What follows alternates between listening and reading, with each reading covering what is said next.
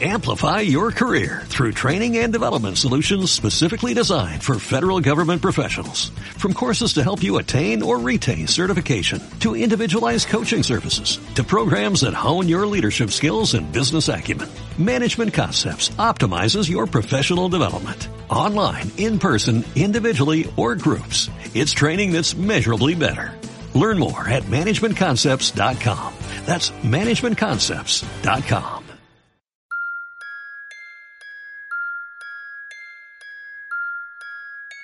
Don Mariano Sopuch, ¿cómo estás?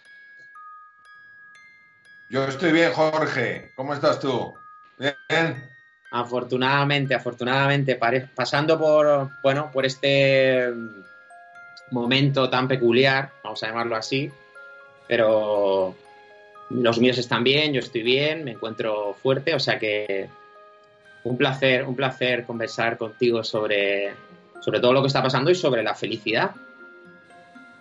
Sí, bueno, pues, pues sí, la verdad es que es un momento para todos muy desafiante, sobre todo para personas que han pasado y están pasando por situaciones críticas y obviamente desde aquí nuestro, nuestro apoyo y nuestro cariño a, todos ellos y, también creo que es un buen momento para que reflexionemos sobre, sobre temas que, que, puede parecer, que pueden parecer un poco contradictorios en este momento, ¿no? Como es temas relacionados con la felicidad, por supuesto que sí.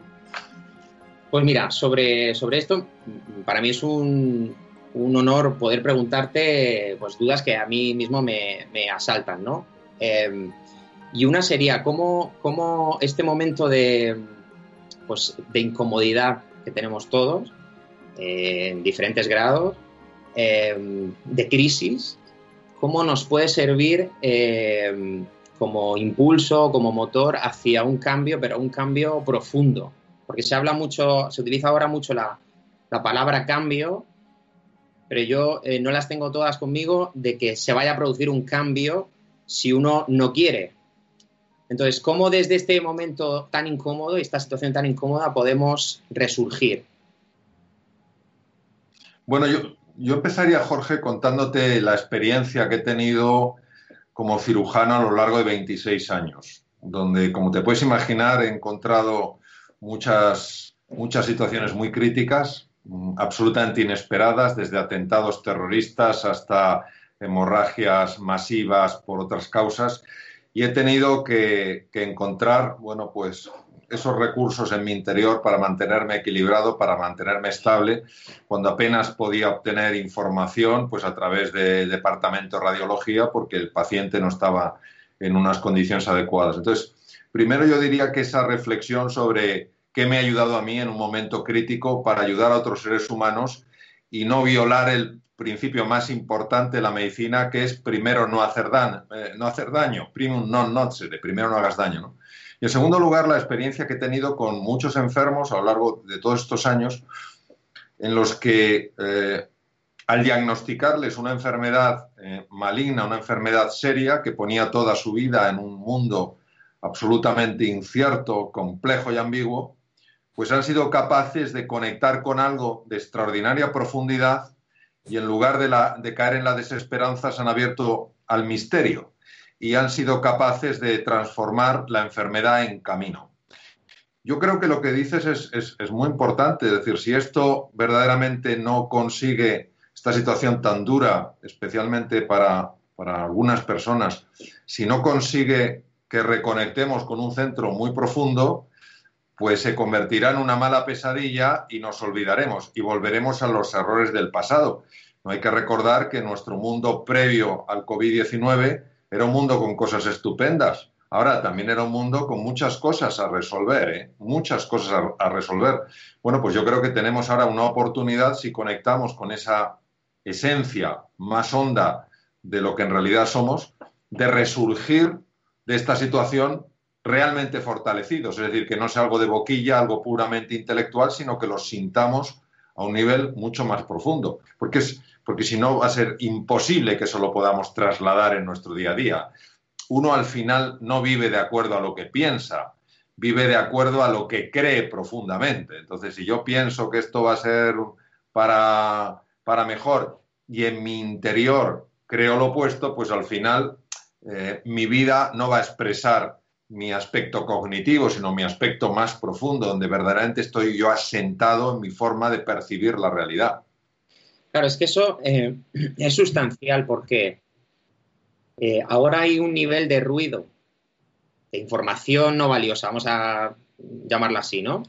Eh, y de incertidumbre con el futuro, que yo personalmente lo veo como, una oportunidad. Pero claro, yo, yo digamos que yo, ya viví esto hace años, no una pandemia obviamente, pero en mí un momento muy crítico que fue donde yo toqué fondo y subí, ¿no? Y encontré mis certidumbres, ¿no? Lo cierto, lo que es invariable en mí. Pues, pero claro, ¿cómo, cómo hacemos para transmitir desde aquí que, alguien que no sepa si va a volver a poder a trabajar, que tenga incertidumbre con respecto a la educación de sus hijos o en la parte económica, cómo hacerle ver que de ahí se puede sacar una energía muy valiosa? Vamos a ver, lo que tú, lo que tú viviste y, yo también he vivido en mi propia, en mi propia existencia es algo eh, que solamente cuando se experimenta se puede verificar que es así. Nosotros lo que podemos es humildemente hacer propuestas, eh, señalar con nuestro dedo hacia dónde se puede mirar, el caminar corresponde a cada persona. Es verdad, y esto lo he visto yo en el campo eh, de la, medicina y en mi propia vida, es verdad que cuando se derrumban, se deshacen las viejas seguridades, uno no se desintegra, uno toca algo que es absolutamente sólido, que se resiste a la mera descripción con palabras, que se vive profundamente y que le da una sensación de confianza en la vida que hace que pueda retomar eh, un camino que no es una continuación del camino anterior, es un nuevo camino. Yo creo que la virtud más importante que un ser humano puede desarrollar es la fe. Y la fe, me gusta decir, me gusta aclarar muy bien qué es la fe. Y estoy hablando eh, la fe como la capacidad de creer en algo con absoluta sensación de certeza. Es decir, yo, por ejemplo, puedo levantarme de donde estoy sentado, caminar a la puerta y tengo la certeza de que puedo llegar ahí. No tengo la seguridad en el camino, me puede dar un infarto y me puedo morir, pero yo camino con ese sentimiento de certeza. Yo no camino diciendo llegaré, no llegaré a la puerta, ¿vale? Entonces, hay personas, desde mi punto de vista, que creen que la fe es un acto de la cognición. No, si, fuera un acto de la cognición no tendrías que tener fe. La fe no repugna la razón, pero la fe es una decisión personal, es una elección de cómo quieres vivir tú tu vida. En mi experiencia, solo cuando tienes esa fe profunda de que dentro de ti hay algo de excepcional valor y que tiene más fuerza que cualquier circunstancia frente a la que te encuentres, eso puede emerger. Si tú no pones esa fe, no surge. Y aquí, aunque lo traiga de un contexto, de una tradición eh, religiosa, se aplica a cualquier, a cualquier campo. Si ponemos a, Santo, eh, a Santo Tomás, discípulo de Jesucristo, decía yo jamás creeré hasta que no vea. Y luego si tomamos a uno de los grandes místicos, eh, Agustín de Hipona, Agustín de Hipona, él decía, nunca verás si primero no crees. Entonces, yo creo que ese ponerte en que claro que vas a salir adelante, ponerte en que claro que vas a encontrar un camino y buscar activamente evidencias de que es así hace que tu mente empiece a funcionar de una manera radicalmente distinta. Lo que pasa es que esto es tan contraintuitivo, es tan contradictorio con nuestra forma habitual de ver la realidad que nos parece un canto de sirenas, una tontería.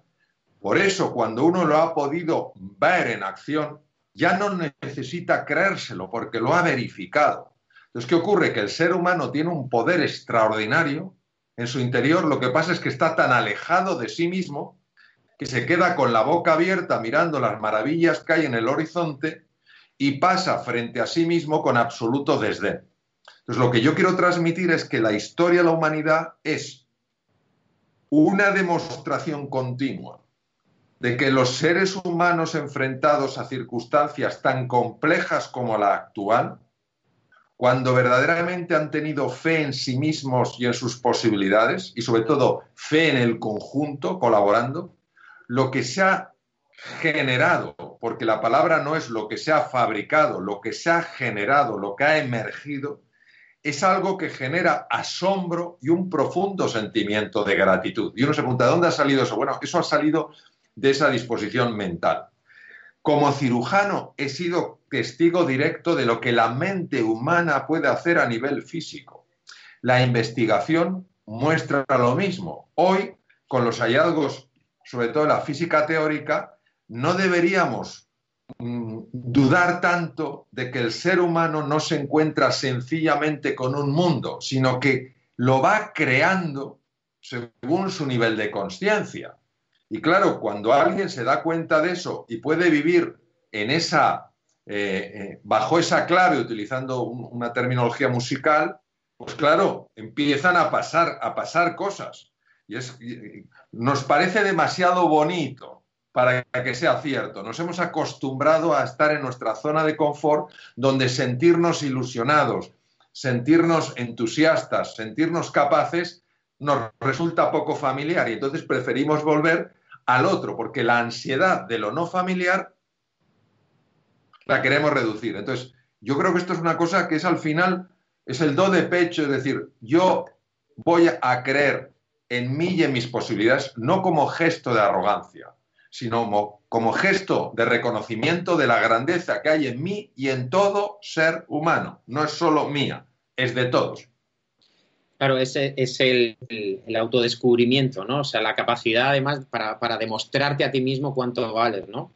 Em, hay, en todo esto que dices, hay un, hay un, plano que es, el físico, que siempre es cierto, ¿no? Y suele ser, en, situaciones tan duras como esta, algo que tú sientes. Y hay gente que, no lo quiere ver y, lo obvia, ¿no? Y a lo mejor eh, a través de pues de, no sé, por ejemplo, la, ausencia de sueño o un trastorno leve de ansiedad, que parece que es algo que no, que no es importante, sin embargo es una señal muy clara de tu salud y es una certeza clara de que algo pasa. Entonces, em, eh, en mi caso, eh, yo, digamos que cuando a los veintipocos dije, me ahogo, aparentemente todo estaba bien, pero de repente dije, me, estoy ahogando. No puede ser que un tipo de veintipocos se ahogue. Y esta fue mi certeza, ¿no? Yo, sentía realmente dolor, o sea, la angustia me llevaba al dolor. Yo no estaba bien, ¿no? Te pregunto, eh, ¿cuál fue tu detonante, no? O sea, ¿qué, ¿qué, sentiste tú? Te hablo también, te hablo ahora a nivel físico.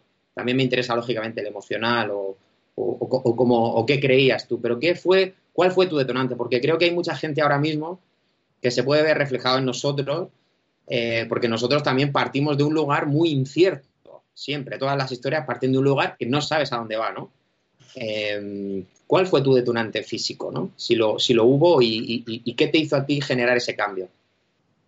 Bueno, en primer lugar, eh, creo que estás poniendo en valor, Jorge, algo que muchas veces Mm, no, tiene, no tiene la valoración que merece, que es el sentir.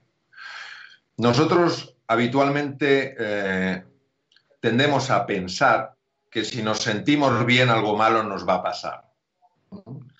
Y esto es un truco de lo que se llama la mente dualista para mantenernos absolutamente encerrados. Es fundamental sentirse bien. Y es fundamental sentirse bien no necesariamente porque lo que te pase de manera natural te haga sentirte bien, sino porque tú eres capaz de generar esas sensaciones a base de interpretar lo que te pasa de una manera, de, una manera u otra. Por ejemplo, si yo recibo del exterior de las circunstancias algo que automáticamente hace que no me sienta bien y yo interpreto que en esas circunstancias hay una lección necesaria para mi crecimiento, en mi caso, crecer, mejorar, aprender, tiene una importancia máxima.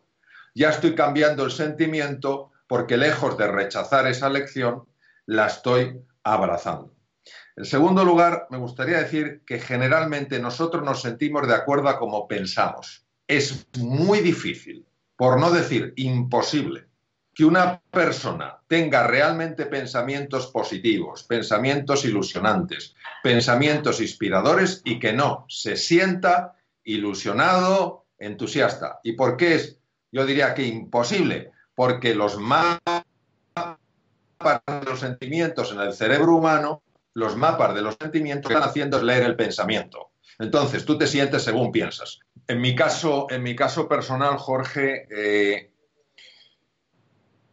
digamos que encontré una encrucijada en mi vida donde sentí que tenía que, dar un paso hacia adelante a pesar de la incertidumbre. Eh, sentí que de alguna manera este era un campo que aunque me daba mucho vértigo eh, lanzarme plenamente a él porque implicaba dejar atrás 26 años de formación, pues de alguna manera me, me hizo creer profundamente que si, que si me atrevía hacer algo que me causaba muchísimo miedo, un mundo diferente, un mundo nuevo, eh, un mundo más expandido se iba a abrir, en el que yo integrara mi formación como médico dentro de un campo más extenso que ya no atendía solo a la parte física, sino también a la parte mental y emocional.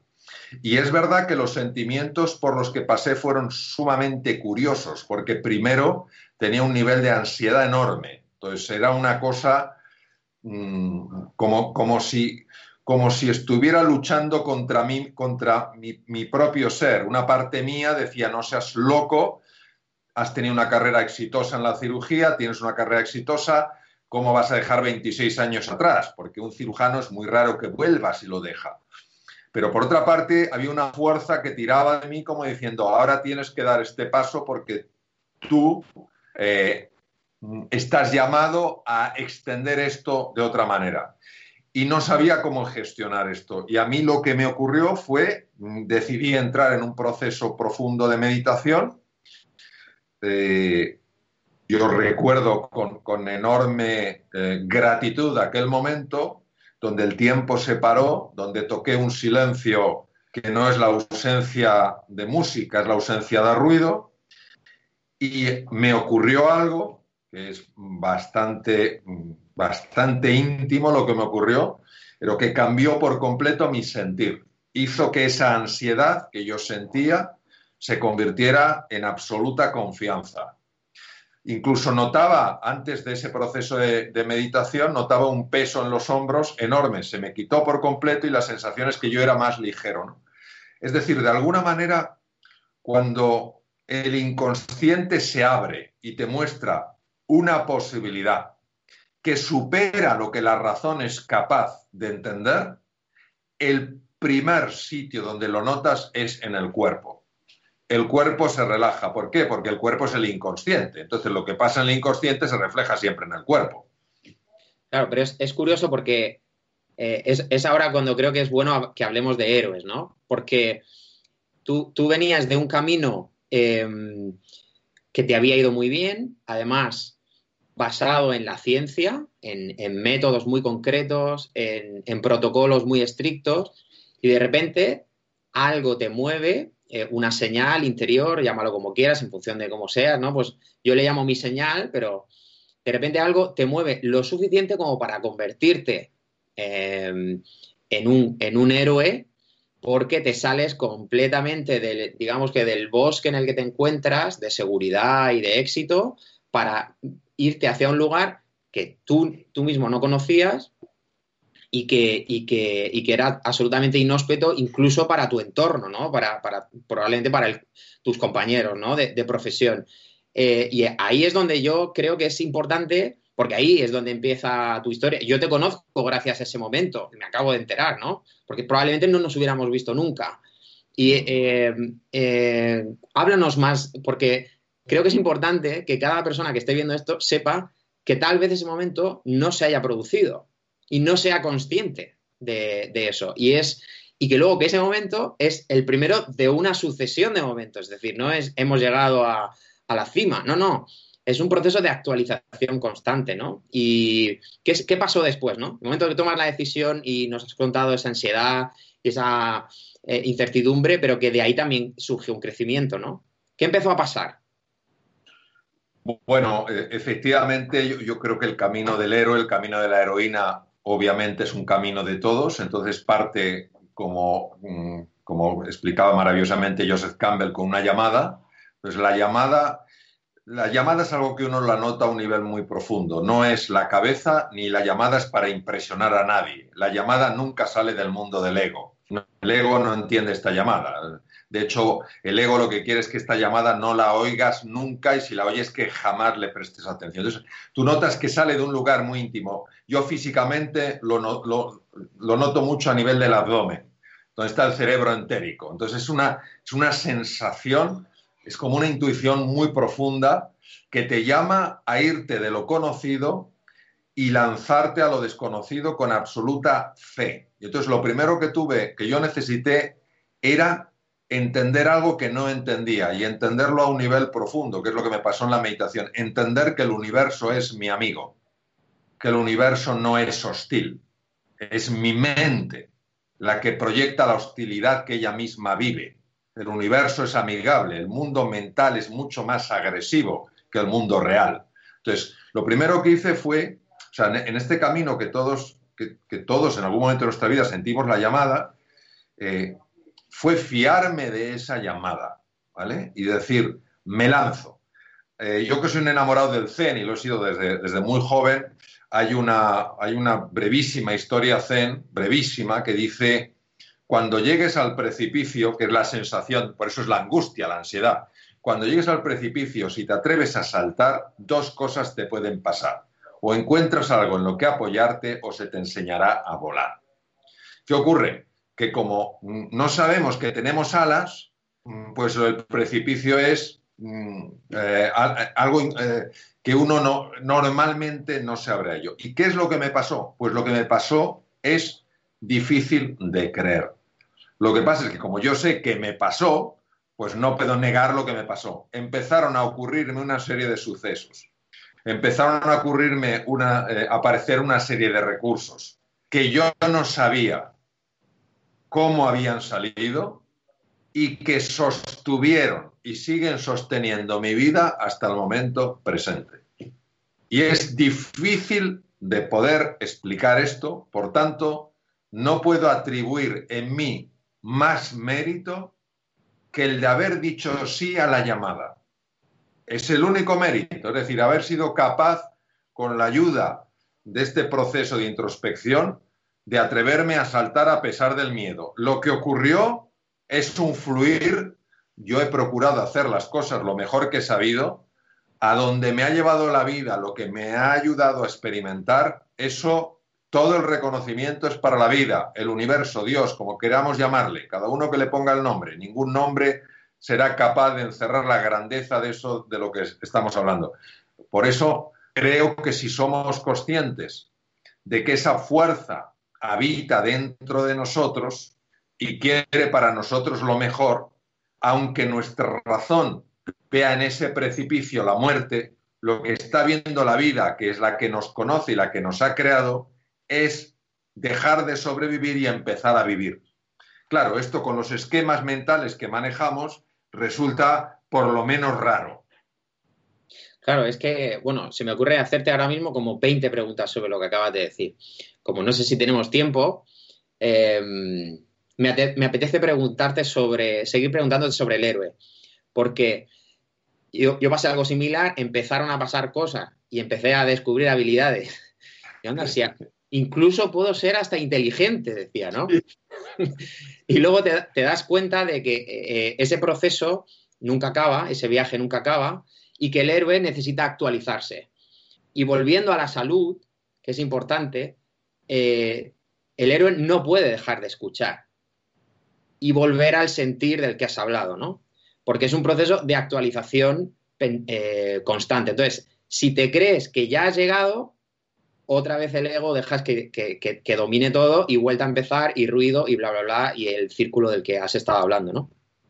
Entonces, ahora que estamos ahora en, un momento tan crítico donde se habla de la salud solo como algo eh, que está fuera de nosotros, es decir, la cura, yo tengo un problema, viene alguien y me cura, que es absolutamente fundamental, pero no, no se está hablando de la sanación, que, tiene una acepción muy negativa, por, sobre todo, eh, bueno, últimamente, pero, pero hay, una, hay una acepción muy, muy antigua, que es la capacidad de regeneración que tiene el cuerpo, que esto es desde que usamos el lenguaje, incluso lo vemos en otros animales, ¿no? Cuando, los mamíferos cuando se lamen, ¿no?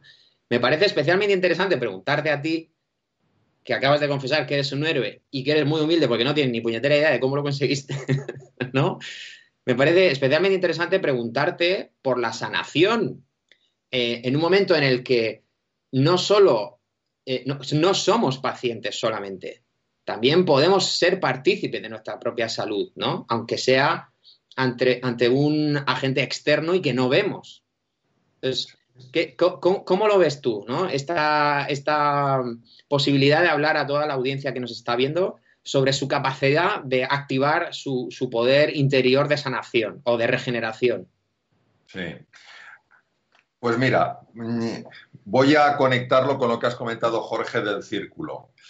Cuando uno está atrapado por el ego, cree que está caminando en línea recta, no se da cuenta que está caminando siguiendo una línea curva y acaba en el mismo sitio donde estaba. Por eso repetimos una y otra vez el mismo error. Cuando uno se conecta con dimensiones más profundas, el círculo es una espiral en su vida. Es decir, aunque pases por el mismo punto, estás en un lugar más elevado porque tu conciencia se ha expandido. Pues esa es, la diferencia. Número dos, la gran diferencia, por ejemplo, entre la medicina alopática, que es la nuestra, la medicina que entendemos en Occidente, y la medicina, por ejemplo, tradicional tibetana o, medicina, eh, la ayurveda, la, hindú, es que estas dos últimas medicinas, que para mí tienen todo el respeto del mundo, ponen el especial énfasis en el terreno. Es decir, nosotros encargarnos el virus, encargarnos la célula tumoral, que está muy bien. Ellos en cómo hacer que el terreno, que es el cuerpo humano, sea mucho más hostil al virus y mucho más hostil a la célula tumoral. Por tanto, la medicina adecuada, desde mi punto de vista, es la complementariedad de las dos. La medicina alopática haría referencia a la curación, lo que viene de fuera. Yo le doy un medicamento, le hago una intervención quirúrgica o lo que sea. La medicina tibetana, el ayurveda, etcétera, etcétera, harían referencia a la sanación, cómo favorecer a través de la nutrición, a través del ejercicio físico, a través de tu forma de pensar, a través de tu forma de relacionarte, que tu organismo esté mejor. El primero que habló sobre el poder de la sanación fue en el siglo IV antes de Cristo Hipócrates, el padre de la medicina, el creador de la escuela Epidauro, y nos decía a los médicos, no os olvidéis que quien realmente cura las enfermedades es el cuerpo humano. ¿Qué ocurre? Que nuestro cuerpo le tratamos mal, porque nos comemos todo lo que nos pongan en la mesa si hay algo en la mesa. Segundo, tenemos un sedentarismo brutal, no nos movemos. Tercero, no respetamos los episodios de recuperación y de sueño. Número cuatro, le bombardeamos con sentimientos que no favorecen nada a la fisiología. Y en quinto lugar, no damos importancia al cuerpo. Pensamos que el cuerpo sirve para pasear a la cabeza y no reconocemos una inteligencia en el cuerpo que ha sido más que demostrada a nivel del corazón, de las vísceras, de las células, etc. Entonces, creo que es importantísimo este concepto de la sanación porque no va a destruir ni mucho menos el previo. Lo que va es a complementarlo. Por eso no puede llamarse medicina alternativa, porque si yo tengo una apendicitis aguda, por favor que me opere. Si yo tengo un tumor, por favor que me vea el, médico que corresponda. Y además de eso, hay cosas que pueden reforzar a mi organismo, porque en el fondo el único objetivo es que esa persona esté bien. Y una persona está bien cuando todos todas sus dimensiones están bien. Somos muy de, la, de la herencia de Newton y de la herencia de Descartes. O sea, piezas separadas, la cabeza por un lado, el cuerpo por otro, la mente por aquí, las células por allá, que no, que no, que es una misma realidad. Entonces, lo que hagas en un sitio también afecta al otro.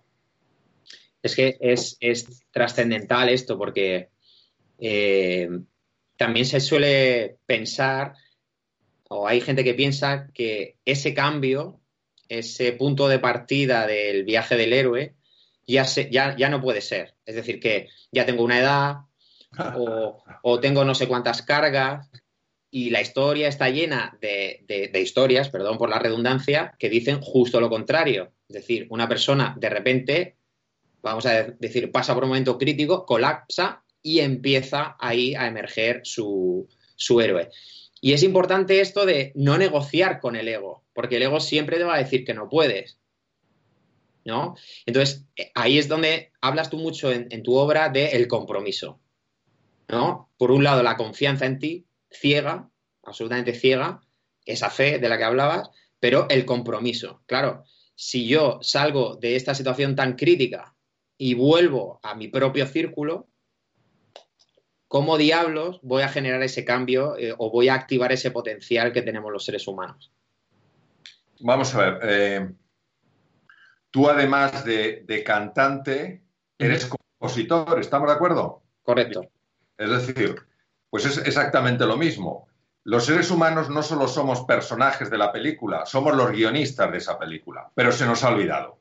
¿Qué pasa? Que a ti, Jorge, si una canción no te convence, creas otra hasta que a ti te convence y tocas esa canción convencido con la ilusión y la pasión que te caracteriza. Bien, a nosotros se nos ha olvidado esto, se nos ha olvidado que estamos atrapados en una narrativa. Entonces, no nos gusta nuestra narrativa, que se convierte en nuestra historia personal, y no caemos en la cuenta de que podemos reescribir nuestra historia. Ahora, ¿cómo reescribes tu historia? Tu, tu historia la reescribes solo con compromiso, porque el compromiso es la resolución firme de que sí a sí tú vas a hacer de tu vida una obra de arte. Tu, vida la vas a convertir en una obra de arte.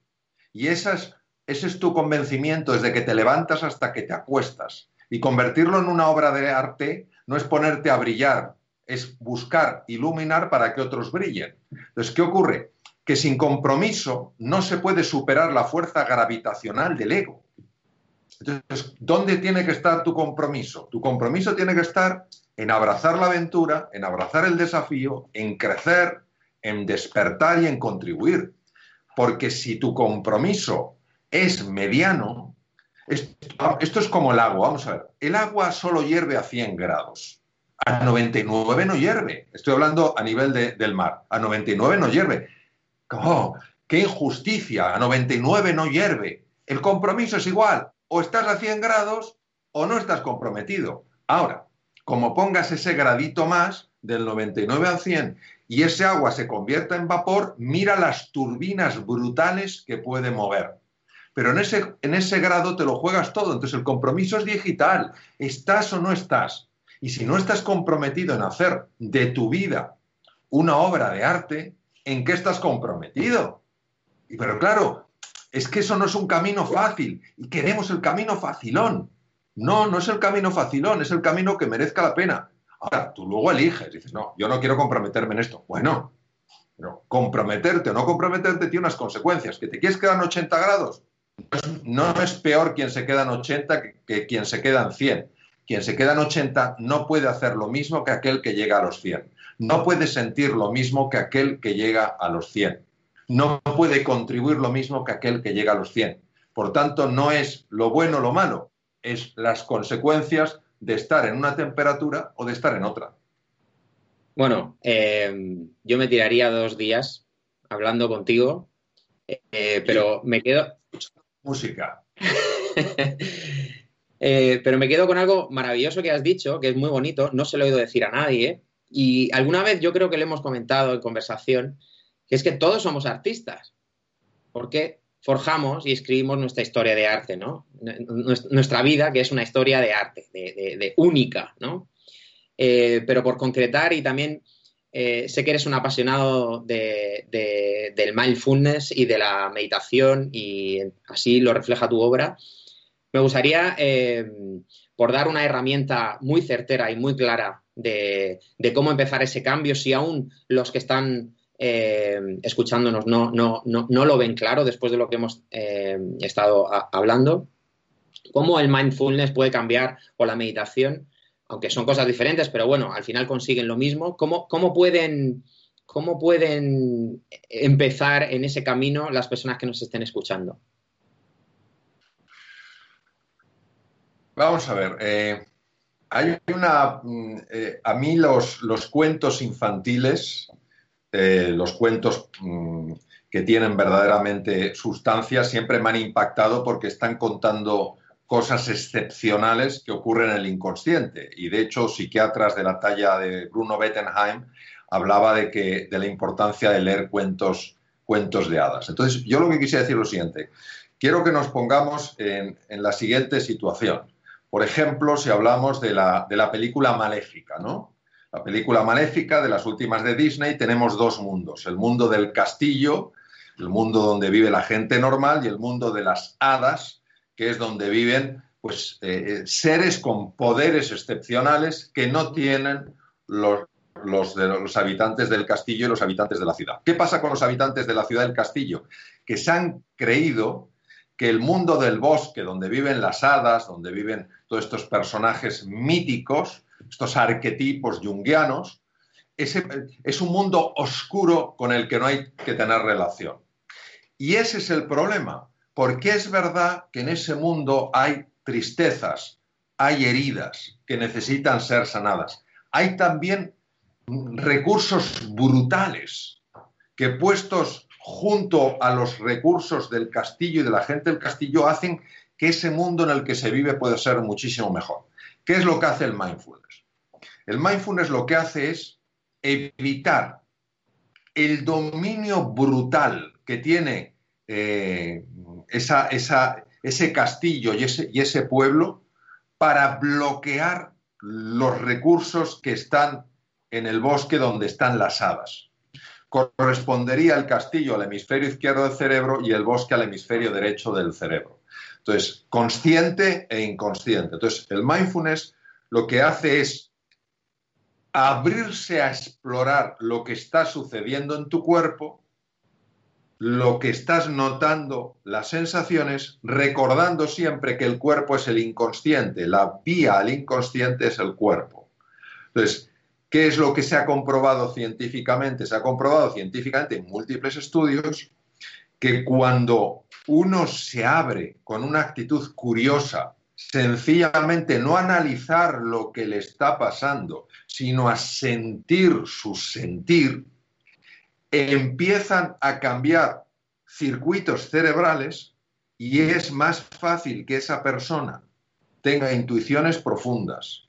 Cuando salga a trabajar, cuando empiece a gestionar datos, los procese mejor y tome mejores decisiones. Entonces, el mindfulness lo que hace es congraciar los dos mundos. No dice que por eso no hay que tratar de no tener pensamientos, que es un error. Sí, los pensamientos están, también están las sensaciones. Muy bien, tengo un pensamiento, de acuerdo, ahí está, también tengo una sensación. Entonces, lo que busca es unificar las dos conciencias para que el ser humano sea una persona mucho más integral en su abordaje de las cosas. Y por eso sirve. Y empezar 5 o 10 minutos por la mañana es tan sencillo. Lo que lo hace difícil no es la complejidad de la práctica. Lo que lo hace difícil es que para nuestra mente tan racional, para ese castillo y sus dominios, el bosque no representa nada de valor. Lo margina, lo desprecia, lo considera algo oscuro. Y lo que hay que hacer es contenerlo para que no entre allí para que no entre en nuestro mundo. Bueno, pues da la casualidad que cuando entra en este mundo, cuando entra en nuestro mundo y la razón y el mundo más emocional se integran formando una unidad, el ser humano entonces descubre lo que es la paz interior.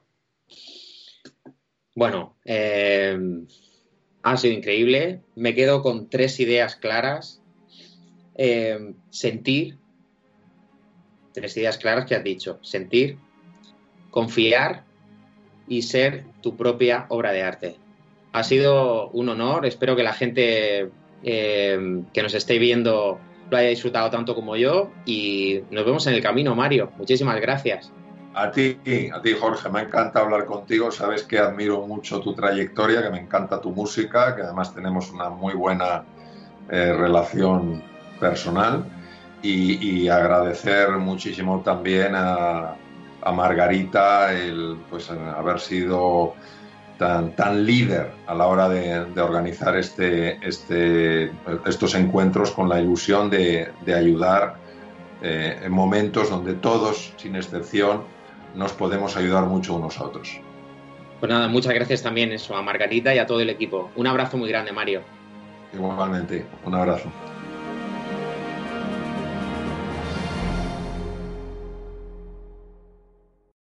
Amplify your career through training and development solutions specifically designed for federal government professionals. From courses to help you attain or retain certification, to individualized coaching services, to programs that hone your leadership skills and business acumen, Management Concepts optimizes your professional development. Online, in person, individually, or groups, it's training that's measurably better.